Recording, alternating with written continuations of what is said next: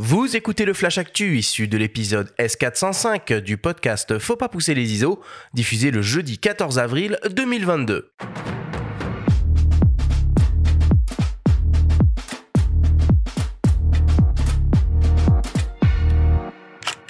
Cette semaine dans le Flash Actu, Nikon lance une optique pour voir très très loin.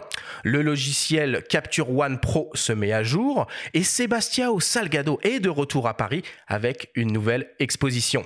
Le Flash Actu vous est présenté par Fox.fr, le site des spécialistes de l'image. Nikon annonce une nouvelle optique qui devrait ravir les férus de photos animalières ou sportives. Il s'agit d'un super téléobjectif de 800 mm offrant une ouverture maximale de f6.3 et conçu naturellement en monture Z pour les hybrides Nikon équipés de capteurs 24-36 mm et APS-C. L'objectif intègre 22 lentilles réparties en 14 groupes avec 3 verres ED, un verre SR pour limiter les aberrations chromatiques et une lentille de Fresnel qui permet de réduire le poids et l'encombrement de l'objectif. On retrouve aussi le traitement nanocristal pour limiter le flair et un traitement au fluor pour l'entretien. L'objectif est naturellement stabilisé optiquement et le constructeur annonce jusqu'à 5,5 IL de gain avec la technologie VR Synchro de double stabilisation intégrée au Z9. L'autofocus est assuré par une motorisation STM rapide, précise, silencieuse et avec un focus breathing limité pour la vidéo. L'objectif est naturellement conçu pour être utilisé sur le terrain dans les pires conditions de prise de vue. Il intègre un porte-filtre interne de 52 mm de diamètre et est compatible avec les convertisseurs de focale 1,4 fois et 2 fois. Il mesure environ 40 cm de long sans pare-soleil et est très léger avec 2,4 kg sur la balance. Le nouveau Nikkor Z 800 mm f6 3 VRS sera disponible courant avril et proposé au prix de 7299 euros.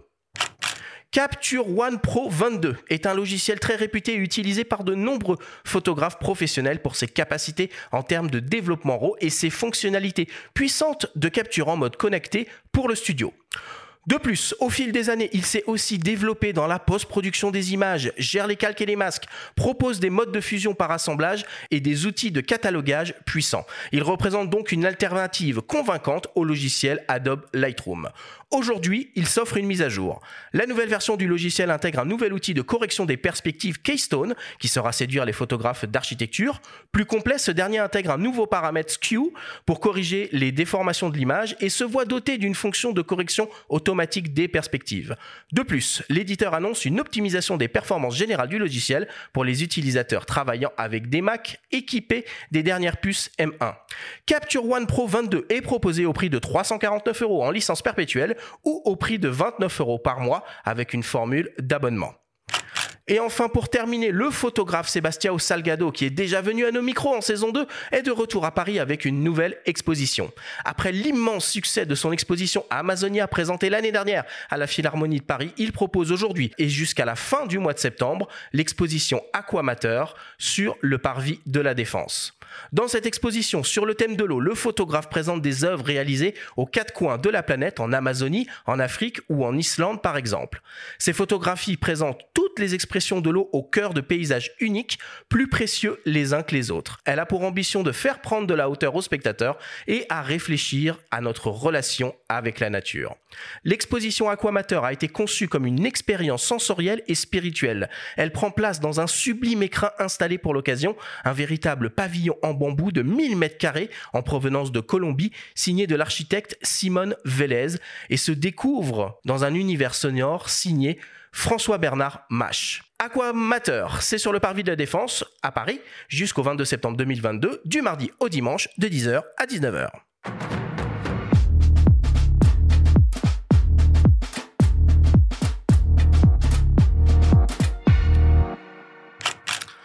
Voilà pour l'actu. Cette semaine, toujours, euh, toujours dominé un peu hein, par les, nouvelles optiques. Alors là, pas de la OA cette semaine, hein, pas de la OA. C'est Nikon qui euh, qui euh, qui annonce enfin son son nouveau 800 mm Ronnie. Ce 800 mm, il est attendu ou pas? Ouais, il est attendu. Il était dans les tuyaux depuis quand même quelques semaines, voire quelques mois. Il y avait des, des rumeurs qui, qui naviguaient un peu sur Internet. Et c'est vrai que euh, pour les photographes euh, animaliers, euh, c'est vraiment une, une, réponse assez incroyable. On a déjà quand même un engouement autour de cette optique. On a des demandes de renseignements. On a déjà eu des prises, des prises de commandes aussi. Et c'est vrai que la focale, l'ouverture, combiné avec le Z9 et le poids, tu le disais, c'est juste incroyable. On arrive à voir avec ces, les, nouvelles marques aujourd'hui euh, des, évolutions sur ces gros téléobjectifs qui permettent d'avoir le poids pour être transporté presque, presque en permanence. Et c'est ça qui est assez incroyable. Oui, puis surtout un prix divisé par deux par rapport à la version AFS euh, Reflex et un encombrement aussi réduit puisqu'il est 16% plus court. Et le poids, bah, il est permis grâce à, l'intégration d'une lentille de Fresnel, hein, comme euh, le 500 mm f5.6 PF chez eux, le 300 mm f4. C'est vrai que c'est des optiques du coup qui sont hyper maniables, plus besoin forcément d'un monopode, ce qui est assez phénoménal. Et un 800 mm, vu que les Z sont majoritairement, enfin auxquels ils se destinent euh, pour les pros sont majoritairement des pleins formats, c'est vrai que c'est une très très belle focale. Oui, puis euh, combiné avec le, Z9, parce que clairement c'est la cible aujourd'hui en tout bah cas, euh, les 45 millions de pixels, tu t'es dit que tu as encore une capacité d'aller cropper dedans qui est assez incroyable. Et tu peux presque te créer un multiplicateur intégré pour avoir quasiment un 1200 sans perte de lumière. Alors là, ça offre des possibilités incroyables. Mais à 7300 euros, c'est quand même euh, pas donné euh, comme objectif, même si le prix a été divisé par deux euh, comparé à la version réflexe. C'est qui les clients du coup, de ce genre d'objectif? C'est des photographes professionnels ou c'est juste des, des, passionnés qui dépensent sans compter? Eh ben, je te, je te répondrai qu'il y a les deux. Après, euh, aujourd'hui, et c'est ce qui est un petit peu euh, euh, peut-être atypique dans notre profession, c'est que majoritairement les clients qui vont acheter ces gros objectifs ou les boîtiers pro 10 Pro, je, vais, je préciser sur le 10 Pro comme les Z9, les R3, etc. Et ben on se rend compte que tu as des passionnés. Tu as énormément de passionnés parce que moi je le dis souvent, un professionnel, donc quelqu'un qui monnaie son travail avec son appareil photo, lorsqu'il va changer de boîtier, il faut qu'il ait une plus-value technologique suffisamment importante pour dire, OK, je vais mettre 2, 3, 4, 5 000 euros de plus, mais ça va me permettre de gagner aussi plus d'argent parce que je vais pouvoir faire tel et tel travail en plus. Un passionné, il voit une évolution technique, il est tout excité comme chacun d'entre nous peut l'être pour différentes choses, peu importe, et il va dire, allez, OK, bah, c'est l'opportunité. Donc pour te répondre, il y a les deux, mais Aujourd'hui, il y a une écrasante majorité d'amateurs passionnés qui ont des moyens évidemment, parce que comme tu le disais, 7300 euros, c'est pas tout le monde qui peut se le permettre, mais en tout cas, quand c'est sa passion, aujourd'hui, les gens le, le, font en tout cas. Et pour finir sur euh, la monture Z, euh, Arthur, tu disais que le 800 mm voit loin, euh, Nikon voit aussi loin puisqu'ils viennent de publier une perspective à moyen terme par rapport à toute leur gamme optique en monture Z. Et ils ont annoncé dans un, dans un rapport hein, qui, est, qui, est, publié, qui est, qui est diffusé gratuitement sur, sur le web et accessible, qu'il compte euh, avoir 50 optiques en monture Z à l'horizon 2025, sachant qu'aujourd'hui il y en a une trentaine et qu'on voit apparaître des silhouettes hein, euh, sur, la, sur, sur, la roadmap. Donc euh, d'ici déjà fin de cette année et courant de l'année prochaine, on en aura un peu plus. Mais enfin, ça commence à faire. Donc s'ils y arrivent, 50 d'ici 2025, c'est prometteur. Donc on va encore parler d'optique dans les flash actus euh, à venir. C'est ça que tu es en train de, nous dire, euh, Benjamin. Bah on va on va rebaptiser l'émission. Faut pas pousser les lentilles. Le flash actu optique. Hein, voilà, on va l'appeler comme ça. Euh, il y a quelques jours, quelques semaines, il y a eu aussi une mise à jour sur un boîtier un peu un peu phare en ce moment sur le Sony Alpha 7 IV. Ronnie, qu'est-ce que tu peux nous dire sur cette mise à jour? Effectivement, c'était attendu. Alors c'est passé. Alors je ne vais pas dire que c'est passé inaperçu parce que beaucoup l'ont relayé, mais euh, le, gain euh, n'a pas forcément été mesuré. Pour te dire et te raconter toute l'histoire sur cette mise à jour, euh, bon bah comme beaucoup de revendeurs, on a eu la chance de recevoir des A7 4, jamais suffisamment, on y reviendra tout à l'heure, mais en tout cas on en a eu, et on les a livrés. Et j'ai été surpris de voir certains clients, en l'occurrence une cliente, si elle écoute l'émission, elle se reconnaîtra, qui un jour m'appelle et qui me dit Ronnie, je, je comprends pas, F sur les yeux, ça marche pas. Euh, j'ai essayé, j'ai un 135 1.8, j'ai un 85 1.8, j'ai un 35 1.8, donc que des optiques euh, qui allaient au top. Quand je fais la mise au point sur l'œil, il me détecte le collimateur vert comme il faut. Quand je zoome dedans, c'est à côté. Bon, je etc. Je dis, bah, c'est peut-être une bêtise, je me renseigne, pas de nouvelles. Et donc, cette dame a créé un groupe Facebook.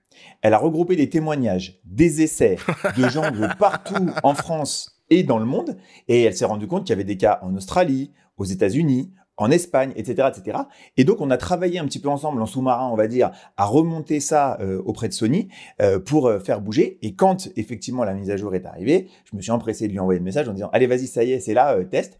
Et du coup, j'ai eu un retour. Alors pour ceux qui ça intéresse, extrêmement positif. Ils sont passés de, de en gros une photo sur 10 d'AF sur les yeux qui était bonne à 9 sur 10. Alors je précise, c'était sur quelques séries. C'est-à-dire que sur l'immense majorité des produits, et c'est ça qui est assez déroutant, il n'y avait pas de problème. Mais sur certains, c'était problématique. Il y a eu des numéros de série indiqués du coup? Non, il n'y a pas eu de communication. En tout cas, moi, j'en ai, j'en ai pas vu.